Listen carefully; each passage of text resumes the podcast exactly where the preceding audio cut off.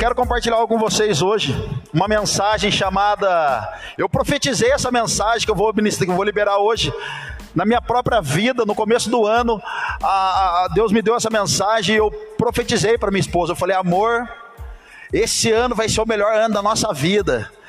E às vezes a mulher, cara, ela é um pouco incrédula. Quem é casado sabe o que eu estou falando. Mas deixa eu dar um recado para você, marido. Existem coisas que eu e você vai precisar fazer na vida que a gente não vai ter que contar muito com a nossa mulher, porque o governo é do, do homem, então Deus vai revelar algo para gente e nós vamos precisar colocar em prática e falar para nossa mulher: ó, vem no vácuo que vai dar certo. Pensa comigo se Abraão chegasse para a mulher dele e falasse, falasse assim: Ó, vou ali sacrificar Isaac e já volto, tá? Fica tranquila. Ela ia arrancar a cabeça dele, mas não ia deixar ele sacrificar o filho, irmão.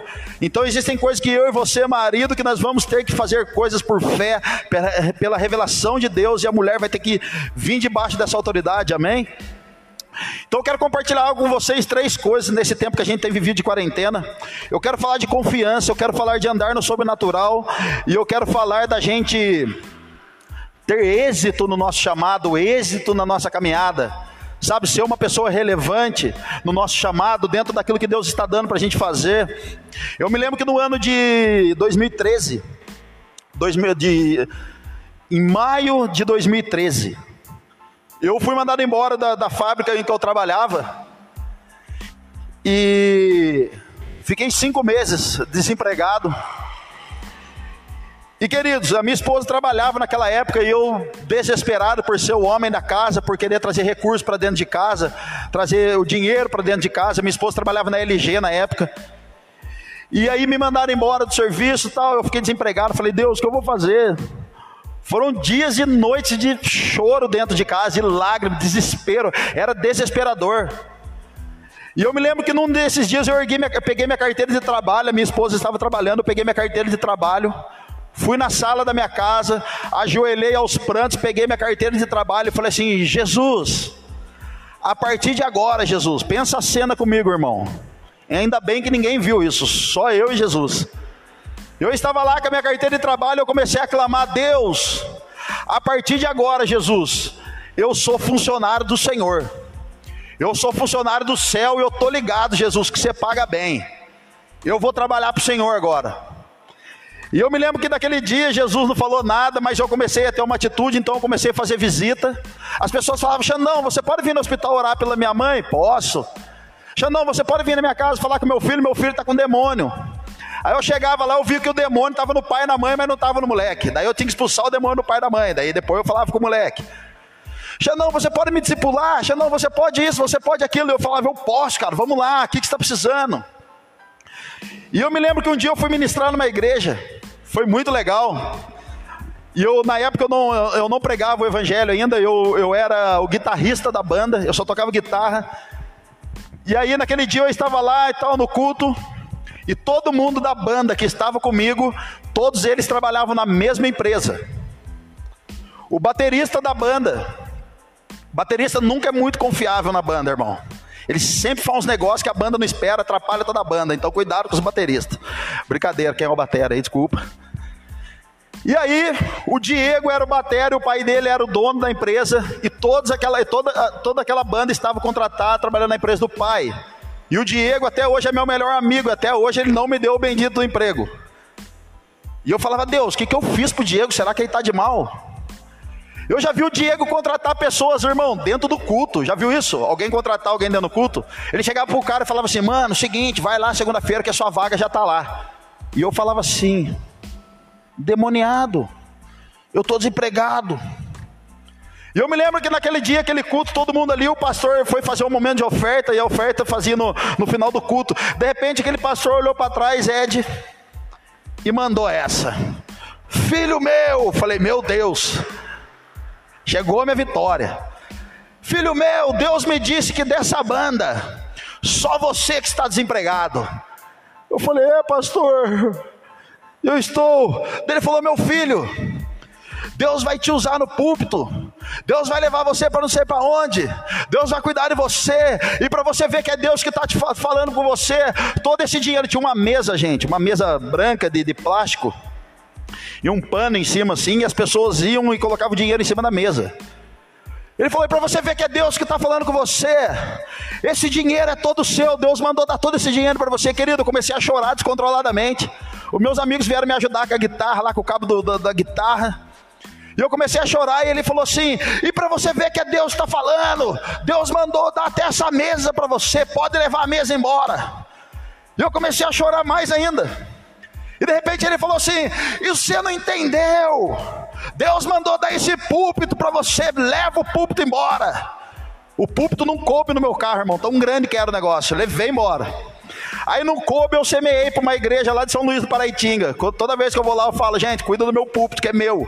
A mesa branca está lá em casa, armou eu, tá lá até hoje. Faz churrasco nela, faz café, faz um monte de coisa na mesa. Querido, o que, que eu quero dizer para você com tudo essa história maluca? Que para estar no centro da vontade de Deus, querido, é onde o filho chora e a mãe não vê. Estar no centro da vontade de Deus não é para pessoas que não querem romper. Estar no centro da vontade de Deus não é o lugar para as pessoas que querem viver somente o evangelho meia-boca. Estar no, no, centro da vontade de Deus é o lugar mais desesperador da terra. Talvez você está clamando por uma bênção, talvez você está clamando por uma vitória, e parece que ela não chega, e parece que Jesus não fala com você. Cadê Jesus? O que, eu fiz? Eu estou em pecado. Não, querido, Ele está atraindo você para o centro da vontade dEle. Se é o centro da vontade dEle, não é a minha, nem é a sua, então fica tranquilo. Jesus vai garantir você. Está feliz? Guarda no seu coração. Níveis de fé nos levam a lugares mais altos. Querido, pela fé, pela fé você acessa lugares que você nunca entrou. Pela fé você toma posse de coisas que você nunca possuiu. Então, bater as pessoas que andam mais perto de mim sabem, eu já estou devendo chácara para as pessoas, estou devendo iPhone, estou devendo carro, porque eu falo para os caras, ó, quando eu tiver dinheiro, eu vou te dar isso. E as pessoas falam, e aí, Xandão, já chegou o dinheiro? Ainda não. Mas a hora que chegar, eu vou trincar tudo, irmão. Tem uma igreja no Rio de Janeiro, eu fui pregar lá no Rio de Janeiro, uma igreja no meio da favela. Enquanto eu estou pregando, daqui a pouco eu escuto, pá, pá, pá, eu abaixei. Falei, meu Deus, e todo mundo na igreja, oh glória! Aleluia! E de repente vem uma menininha e fala: Fica tranquilo, tio, é tiro mesmo, mas tá longe. Eu falei: Meu Deus, eu tô achando que tá aqui dentro. Querido, nível de fé. Quando eu saí de lá, sabe o que eu falei para a igreja? Eu falei, igreja, o som de vocês está meio zoado, mas Deus vai dar dinheiro para mim. Eu vou voltar aqui, vou dar o melhor som da terra. Nem o Rock in Rio vai ter um som igual de vocês. Irmão, tô orando para vir logo o dinheiro, porque eu quero trincar com todo mundo. As pessoas que andam mais perto sabem, cara, tudo que é meu é de todo mundo. As crianças dos, dos irmãos da igreja vai na minha casa, toma tudo meus todinhos, toma lá meus Danone, meu, da minha esposa, meus fandangos, come tudo. É tudo é de todo mundo. Então, nessa noite, querido, comece a usar a sua boca para profetizar, para você entrar no lugar que você não entrou ainda, para você experimentar uma fé e um poder de Deus que ainda você não experimentou. Esse lugar que você acessa sem ainda estar lá, já faz você já garantir a vitória antes da hora. Amém? Está feliz ainda? Eu estou empolgado, gente. Tirei a máscara, graças a Deus. Não aguento esse negócio de máscara. Abra comigo aí, ou ligue sua Bíblia, ou anote. Mateus capítulo 14, verso 22. Mateus 14, verso 22. Logo em seguida, Jesus insistiu com os discípulos para que entrassem no barco e fossem adiante dele, para o outro lado, enquanto ele despedia a multidão. Tendo despedido a multidão, subiu sozinho ao monte para orar. Ao anoitecer, ele estava ali sozinho. Mas o barco já estava a considerável distância da terra, fustigado pelas ondas, porque o vento soprava contra ele. Alta madrugada, Jesus dirigiu-se a eles andando sobre o mar. Quando o viram andando sobre o mar, ficaram aterrorizados e disseram: É um fantasma. E gritaram de medo. Mas Jesus imediatamente lhes disse: Coragem, sou eu, não tenham medo. Senhor, disse Pedro ao Pedrão: Se és tu, manda-me ir ao teu encontro por sobre as águas. Venha, respondeu ele. Então Pedro saiu do barco, andou sobre as águas e foi na direção de Jesus. Mas quando reparou no vento, ficou com medo e, começando a afundar, gritou: Senhor, salva-me. Imediatamente Jesus estendeu a mão e o segurou e disse: Homem de pequena fé, por que você duvidou? Quando entraram no barco, o vento cessou. Então os que estavam no barco adoraram, dizendo: Verdadeiramente tu és o filho de Deus. Até aí. Gente, fui para a roça no, no, no, no final do ano passado. Lá em Natividade, eu nem sabia que tinha vida humana depois da, da represa. Aí eu fui para lá na roça e tal. E aí foi lá que Jesus me deu essa passagem. Eu estava indo de balsa, cheguei por volta da meia-noite em, em, em Natividade da Serra. E quando eu cheguei, fomos aproximando da balsa, tudo escuro, não tinha iluminação nenhuma. Eu falei assim para um amigo meu: Eu falei, ô Douglas, você tem certeza que tem balsa aqui, cara? Ele falou, tem, tá ali na frente. Eu falei, na onde? Ele falou, ali. Eu falei, ah, tá. Daí a gente foi descendo o morro, iluminou lá a balsa, o farol do carro iluminou a balsa. Eu falei, meu Deus do céu, não tem uma lâmpada nessa balsa, como que o cara vai atravessar isso aqui?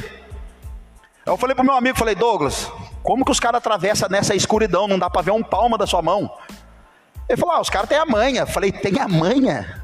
Tô com a minha família dentro, dentro da balsa, cara. Se os caras batem esse negócio, afunda, já era. E foi lá que Jesus me deu essa passagem. Eu fiquei imaginando, cara, os discípulos, no momento de desespero, igual eu estava, e de repente vem Jesus andando sobre as águas. Se é um de nós, eu tenho certeza, ou eu mesmo, se eu visse alguém naquele dia andando sobre as águas, eu ia gritar: tá amarrado, mão para trás, é demônio. Jamais ia saber e tentar imaginar que era Jesus. Do jeito que eu estava com medo da balsa, eu me pus no lugar dos caras. No verso 27 diz: Mas Jesus imediatamente ele disse: Coragem, sou eu, não tenha medo. Gente, o que me chama atenção nesse texto é Jesus dizendo para os caras: coragem. Talvez a sua vida, você está aqui hoje, você está arrebentado. E você orou para Deus: Deus, dá uma palavra de ânimo para mim. A palavra é essa: coragem. Querido, Jesus poderia ter, poderia ter dito para os discípulos, ou pro, de certo para o mar ali: Mar, aquieta-te, vento, cessa, para essa tempestade. Mas Xandão, briguei com a minha namorada, tô mal, aquieta-te, irmão, coragem. Enfrenta esse B.O. Coragem. Querido, coragem não é ausência de medo. Eu me lembro que meu pai me levava lá em, em Ubatuba, lá no porto, lá no cais. Só os raízes já foi lá nadar, que essa geração Nutella não tá ligado que é ir nadar no porto. Pegar micose, pegar óleo de barco no corpo, os caras não sabem o que é isso. Meu pai me levava quando era pequeno com meu irmão, meu pai falava assim para mim pro meu irmão: "Pula". O pai já vai pular atrás. Aí eu com meu irmão olhava: "Não, não, pai, não dá". E meu pai falava: "Pula, cara, eu já vou atrás". "Não, pai. Pula o senhor primeiro, o senhor morrer, morre o senhor primeiro". Aí meu pai pulava no, lá no porto, pá, no mar, né? E a gente ele, ele levantava e falava: "Vem, pode vir". A gente vinha correndo e tal e pulava, e meu pai pegava a gente, ia nadando. Cara, era o máximo meu pai fazer aquilo. Agora, coragem não é ausência de medo. A coragem é você ter medo, mas você ir para frente, porque você está confiando naquele que está te chamando. Vamos lá, querido, se a sua vida não está bem, tenha coragem, confie naquele que está falando nessa noite, vem. Coragem não é ausência de medo, porque tudo que você tem medo, tudo que nos traz medo nos controla. Sabe, eu tenho ido em alguns lugares e eu vejo um monte de gente reclamando da mesma coisa, falando da mesma situação. Sabe por que, que muita gente dentro da igreja e fora da igreja não muda de vida? Porque não tem coragem. Existem pessoas na minha igreja, querido, meus amigos, que eles nem precisam falar para mim se eles dizimam ou não. Eu já consigo ver na cara de cada um deles que eles não fazem isso. Gente, as pessoas estão clamando, falando por aí, ah, agora é o novo normal. Para crente não tem novo normal. Para crente tudo é novo, porque Deus sempre está renovando as coisas. Não tem mais nada normal, agora é tudo novo de novo. Vamos lá, gente. Se você é pai como eu, nós precisamos ser um pai novo. Se você dizimava, não dizima mais, você precisa dizimar de novo. Se você acordava de madrugada para orar e você não faz mais, você precisa voltar a fazer isso, a praticar as boas coisas de novo. Coragem. Coragem. Cara, o medo nos trava. O medo nos intimida e tudo que nos intimida nos controla. Aleluia. Alguém respondeu ali, ó, você viu? Isso aí, mano. Aonde está a nossa confiança? Aonde está a sua confiança? Sabe quando a Bíblia diz assim, ó, sou como um monte de Sião, que não se abalam, pois permanece para sempre. Sabe por quê? Porque o Monte Sião não era o monte mais alto, Ed. Jade, o Monte Sião não era o monte mais zica. O Monte Sião era um monte mais baixo, porém as suas bases eram estendidas, aguenta mais pressão. Temos que ser como os montes de Sião que não se abalam. Então, querido, nessa noite, nesse novo de Deus, se ajoelhe e fala: Jesus, eu sou um miserável, eu sou isso, eu sou aquilo. Nós queremos entrar na presença de Deus, requerendo alguma coisa dele, mas nós não queremos entrar na presença dele falando: Jesus, tem misericórdia de mim. Jesus, eu sou um pecador, tem misericórdia de mim. Jesus tem falado isso comigo, Xandão. Tira suas máscaras, cara. Não tem como eu mudar alguém mascarado. Porque quem é mascarado no meio do povo está propenso à traição. Judas andou a vida inteira sendo mascarado. No dia da mesa foi revelado quem ia trair. Cara, Vamos nos despedir diante da glória de Deus, cara. A glória de Deus lança fora todo medo. Ela transforma, ela muda, ela restaura. Ela faz você voltar a sonhar de novo. Ela faz você voltar a acreditar de novo. A você viver de novo. Quantos aqui talvez saíram de alguma igreja? Alguém falou para você: você não vai dar certo. Seu ministério é isso. Eu não te abençoo. Deixa que essas palavras vão para o vento, para algum lugar, meu querido. Em nome de Jesus, volte a sonhar com a sua vida. Volte a sonhar com o seu ministério. Volte a sonhar com a sua casa, com a sua liderança, com seus filhos, com a sua esposa. Volte a acreditar em nome de Jesus. Nome de Jesus. Uh! Alguém pode fazer um fundinho aqui para mim aqui? Cadê o violonista? Mano, está bonito com essa máscara, essa touca, está parecendo o Sub-Zero do Mortal Kombat. É bonito.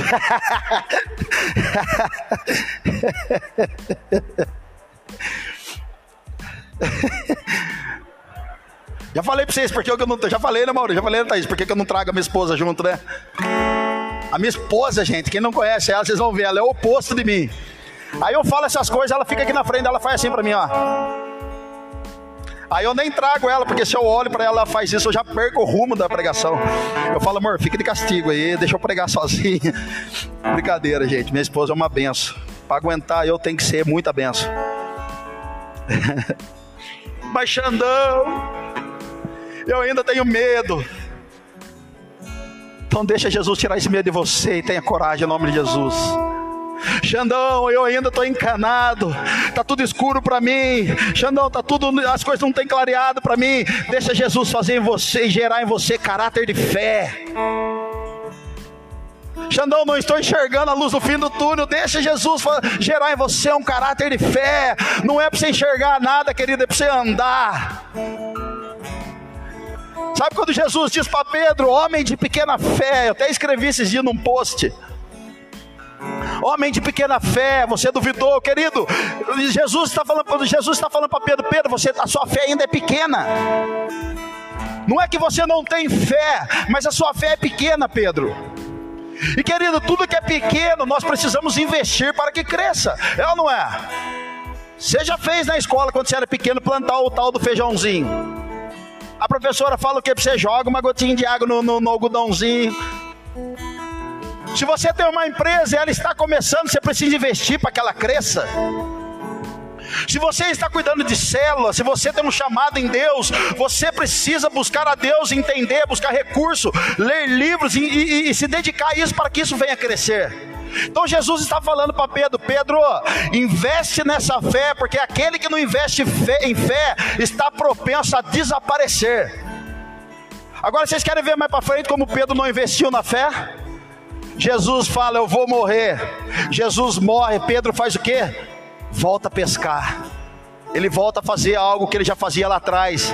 Querido, se Jesus tirou você do lugar, não é para você voltar a fazer o que você fazia. Ele volta a pescar. desfalecido da sua fé. A Bíblia agora diz que ele está no barco com os discípulos. A Bíblia diz que ele está no barco com os discípulos sem roupa, nu sem a sua capa. E sabe o que significa capa, irmão? Capa representa autoridade. Pedro arrancou toda a autoridade como igreja que ele tinha, deixou de lado.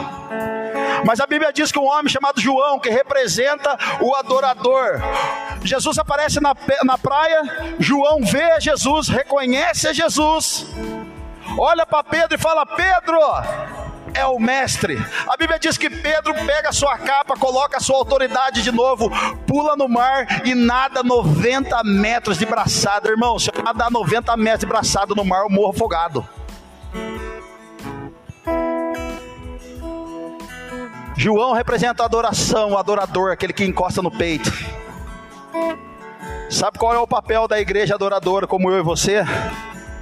Conectar novamente os Pedros que estão perdidos na missão, com o Cristo que está na praia querendo restaurar todas as coisas. Não desista daqueles que estão perdidos, cara.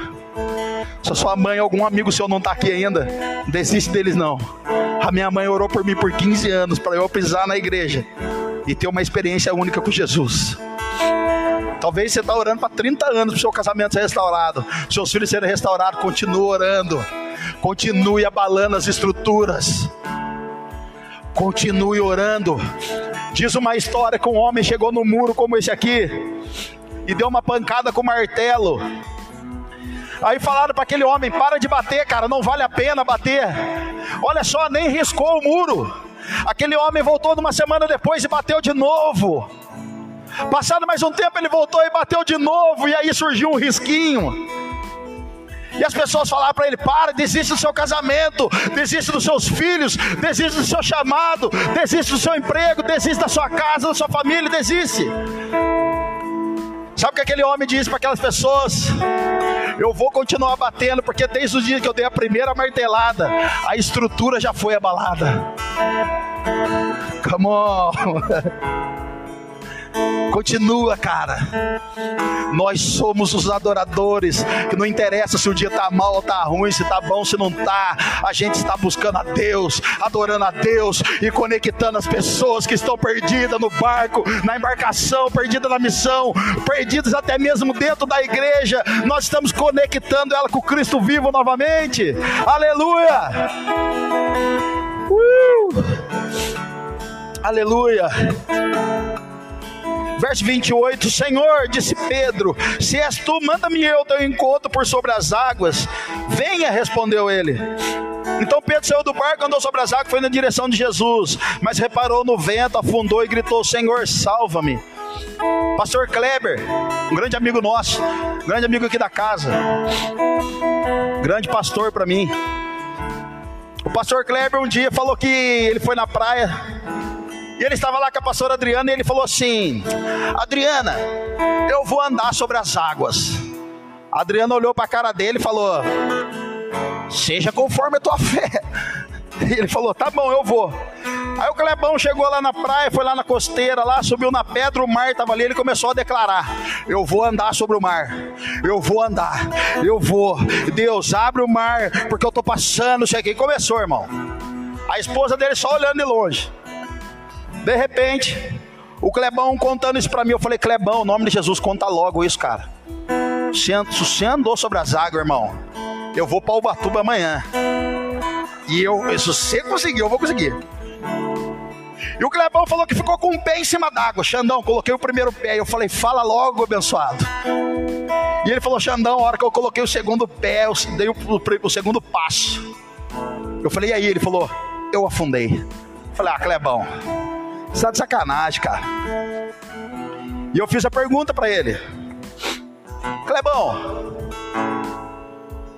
por que que você afundou? A sua fé era pequena? Você não teve fé na hora? Por que que você afundou? Ele falou assim: Não, eu afundei porque Deus não falou para eu ir. Sabe por que, eu afundei, Xandão? Porque Jesus não falou para mim, vem. Querido, sabe por que, que alguns de nós bate cabeça? Porque Jesus não mandou a gente fazer alguma coisa, a gente está fazendo. E o pior, está achando que Deus está abençoando. Cuidado que o diabo também dá namorada, irmão. O diabo dá dinheiro, o diabo dá emprego, o diabo dá outro casamento. Cuidado. As pessoas não estão tendo responsabilidade por num tempo de desespero como nós estamos vivendo. Elas estão fazendo qualquer tipo de coisa para dar certo. E querido, fazer de qualquer jeito, de qualquer maneira, não expressa a glória de Deus, porque a glória de Deus fala de excelência. Nós vamos falar isso daqui a pouco.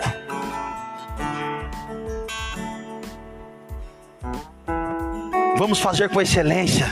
Se você toca, toca com excelência. Se você ministra, ministra com excelência. Se você ama as pessoas, ame com excelência. Se você gosta de cuidar de pessoas, cuide com excelência. Se você tem um GC, aliás, tem GC aqui, estou fazendo propaganda aqui, beleza? Põe três vezes no cartão, beleza, Maurílio? Tem GC, irmão. O que é GC? A célula, é o grupo de crescimento. Vai lá para você se tornar família com a gente, conhecer a visão da igreja, conhecer outros irmãos. E o mais da hora, tem comida lá, irmão. Tem salgadinho, tem bolo, tem um monte de coisa. É da hora. Queridos, eu fiz um curso em São Paulo. E no momento do curso, um rapaz falou assim, pro, pro um rapaz que estava na, na, turma falou assim: Ô fulano, no Brasil não tem é, oportunidades. E o professor falou assim: quem falou isso? Aí o jovem ergueu a mão e falou: fui eu. Ele falou assim: como que não tem oportunidade, jovem? No Brasil tem oportunidade sim. Ele olhou para aquele jovem e falou assim: Eu sou uma oportunidade que você vai fazer. E aquele jovem ficou sentado olhando para a cara do professor. Daí eu peguei e falei assim: Meu Deus, vai acontecer alguma coisa louca. Pensei dentro de mim.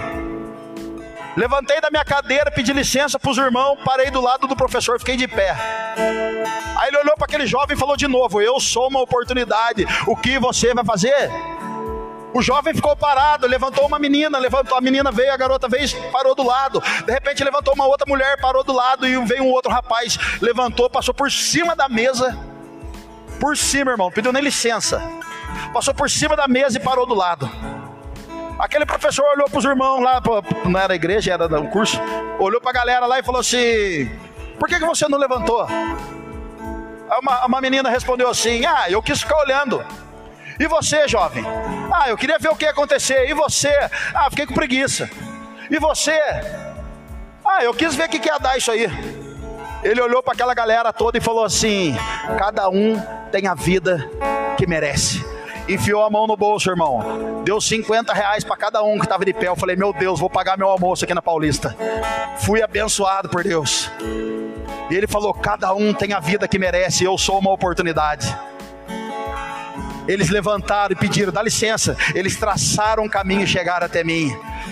Querido, em partes isso é muito real. Isso é muito real. Zona de conforto, deixa eu dizer para você o que é zona de conforto. Zona de conforto é lugar de improdutividade. Em zona de conforto ninguém prospera. Em zona de conforto ninguém frutifica. Um dia Jesus liberta um jovem, o jovem de Gadara, o famoso Gadareno. E quando Jesus liberta ele, os demônios falam: Podemos entrar naquela manada de porcos? Jesus disse: podem. E aqueles demônios entram, era chamado de legião. Aqueles demônios entram naquela manada de porcos. E aquela manada de porcos cai numa ribanceira e morrem. A cidade toda se levanta contra Jesus, fazendo com que ele vá embora daquele lugar. Sabe por que isso aconteceu? Porque aquela manada de porcos era o único sustento daquela cidade. Eles mandaram Jesus embora. Sabe o que é isso, querido? Zona de conforto. Ninguém celebrou com uma vitória de uma libertação de uma pessoa. Querido, Deus não está preocupado com porco. Deus está preocupado em transformar uma cidade, uma nação. Está preocupado em transformar eu e você. Zona de conforto. Jesus se depara com um jovem. E o jovem fala: Jesus, eu faço tudo. Eu dou pai do Senhor, vou no GC, vou no culto, não faço nada. Estou tudo certinho. Jesus olha para ele e fala: Cara, então dá tudo para os pobres e me segue. O jovem fica triste e vai embora. Sabe o que é isso? Zona de conforto. Zona de conforto, ninguém vai prosperar, cara. Para você prosperar, existem duas maneiras de você prosperar. Guarde no seu coração isso aí. Uma é com a força do seu braço, a outra é com a força da sua semente. E eu tô cansado de trabalhar, irmão. Sou jovem, mas tô cansado. Eu prefiro a força da minha semente, aquilo que eu estou plantando. Amém? Aleluia.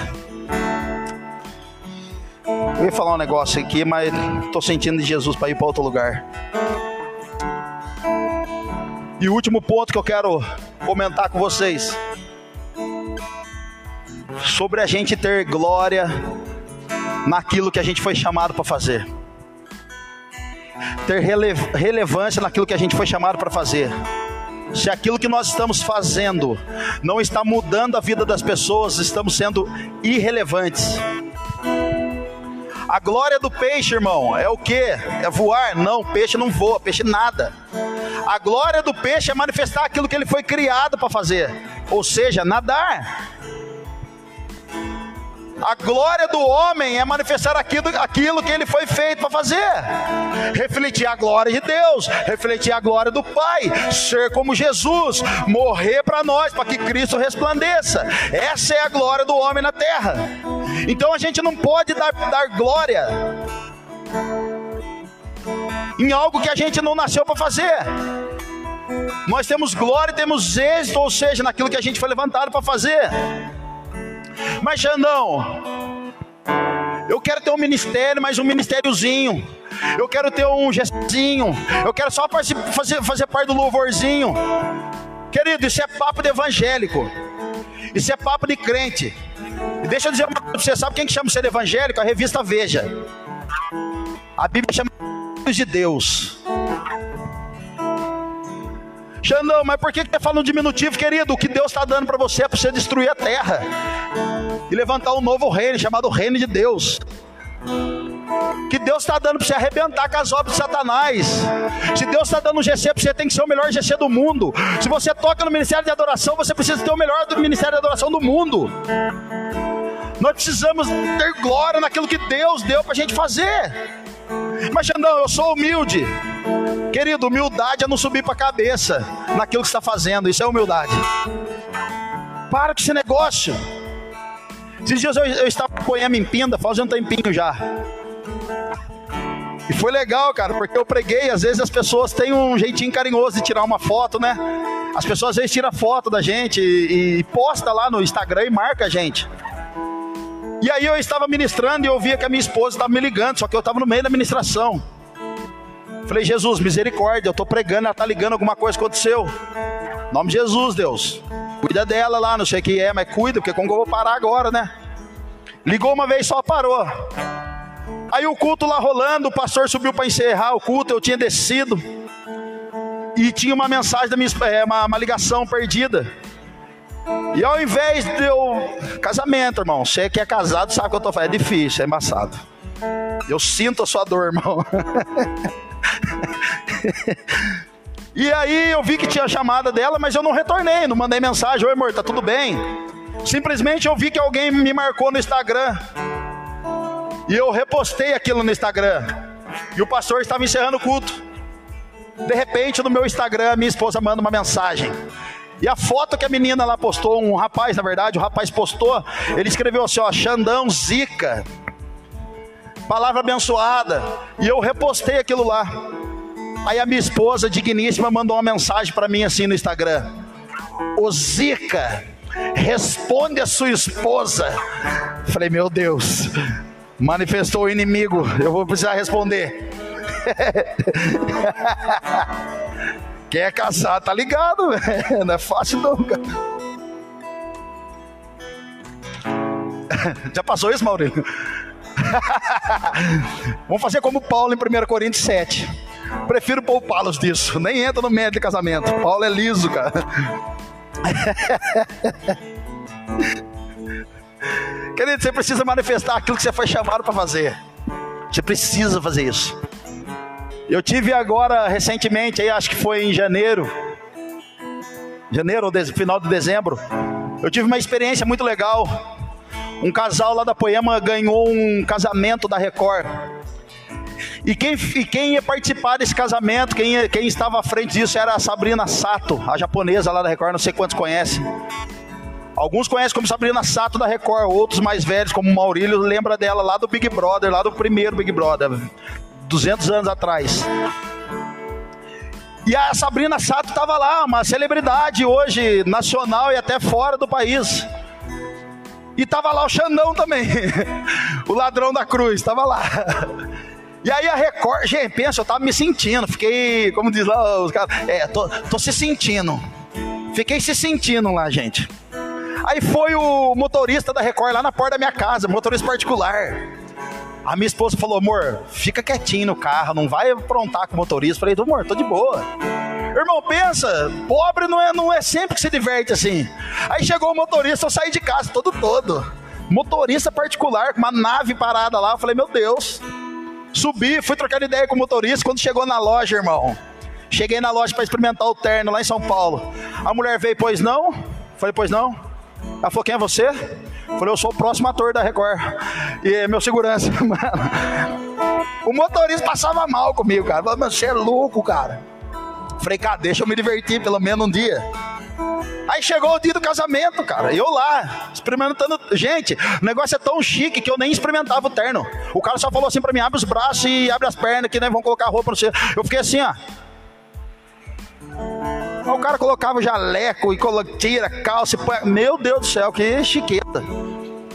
Chegou no dia do casamento, eu estou lá, tal, todo arrumadinho, roupinha da Record, minha esposa também, a minha filha ia ser a daminha, toda arrumada. Ido para São Paulo também. Começou o casamento, irmão. Câmeras para todo lado. Câmera não sei da onde. E aquele dia eu fiquei sabendo que a Sabrina Sato não estava bem no casamento dela. Eu falei, meu Deus, essa pregação vai ser só para ela hoje. Eu comecei a pregar, preguei, deram 20 minutos para mim. Quando eu peguei o microfone, o cara falou aqui na minha orelha: Pastor, você só tem 8 minutos, acelera que não é preciso ir embora. Falei, meu Deus, como que faz um casamento em 8 minutos? Gente, foi lindo, consegui fazer o casamento em 8 minutos.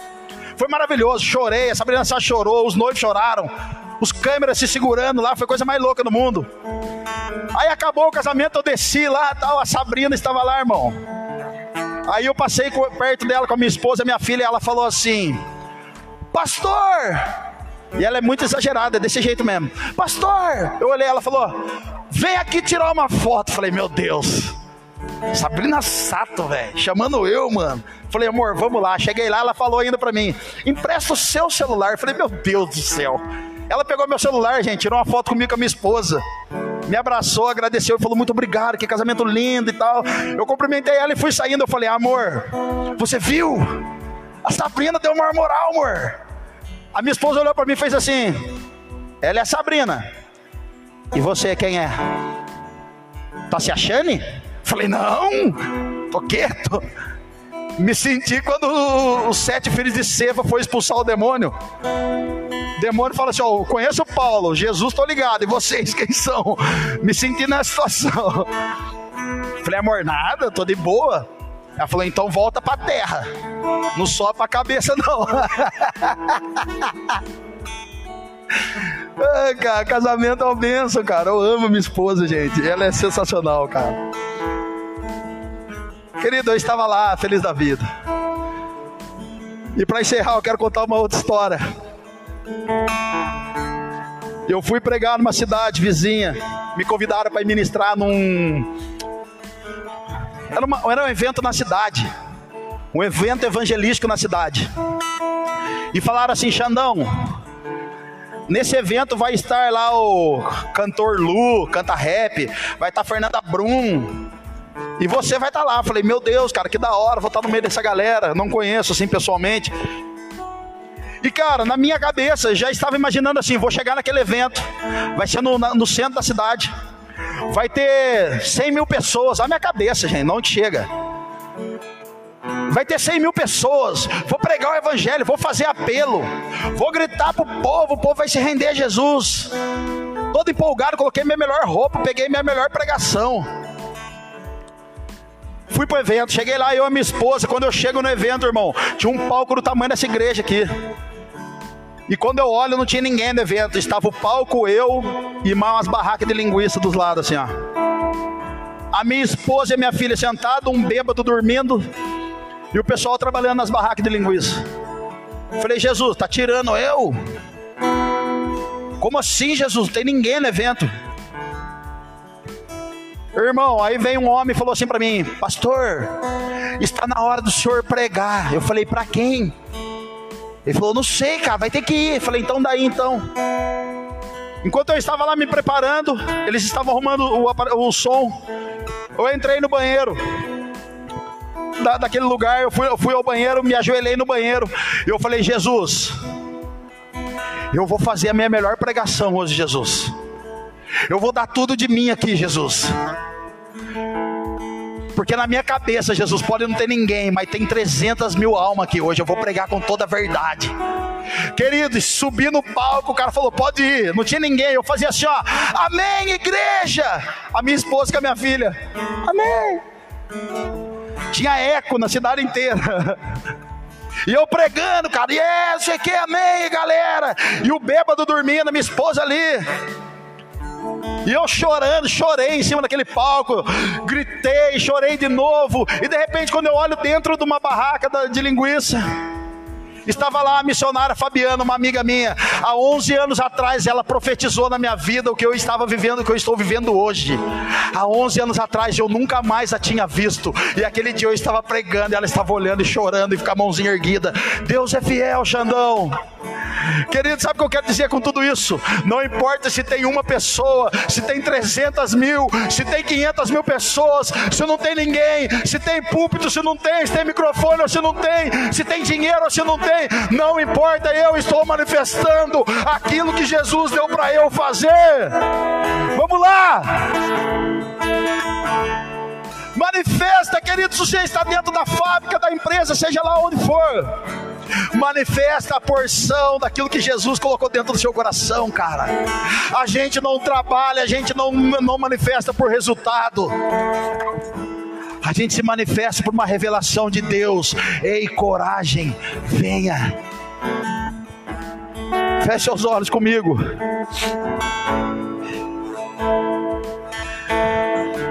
Coragem. Coragem. Coragem, manifesta aquilo que eu dei para você, diz o Senhor.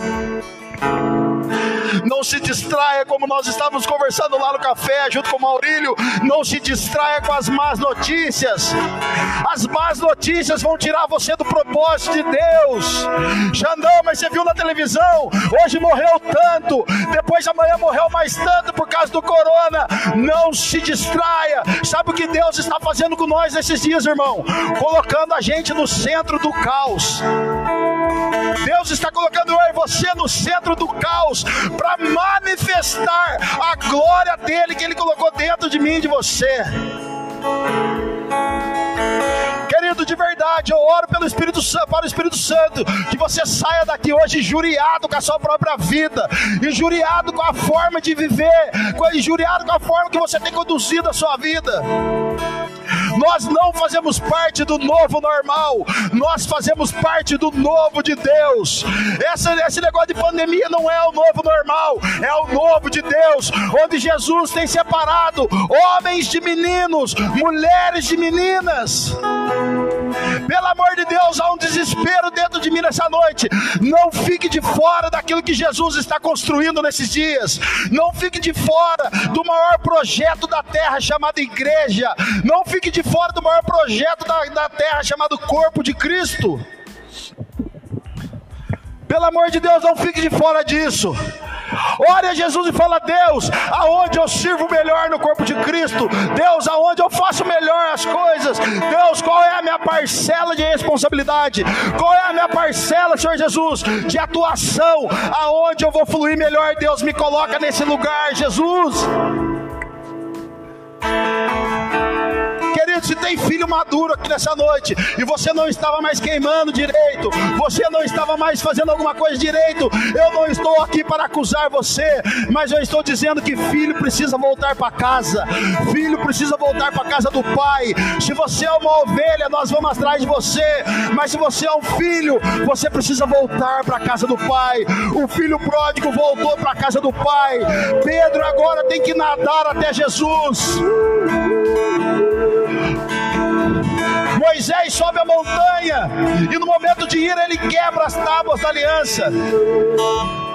As tábuas que o próprio Cristo escreveu com o dedo dele. Mas agora na segunda subida, Moisés tem que talhar essas tábuas. Querido, existe alguns de nós essa noite que vai precisar talhar algumas coisas novamente. Vai ter que nadar de braçada de novo, porque Jesus está na praia querendo restaurar a Pedro revelado como igreja. Pedro está querendo, Pedro estava no barco como igreja perdido, sonhando sozinho, à toa. As pessoas dizem,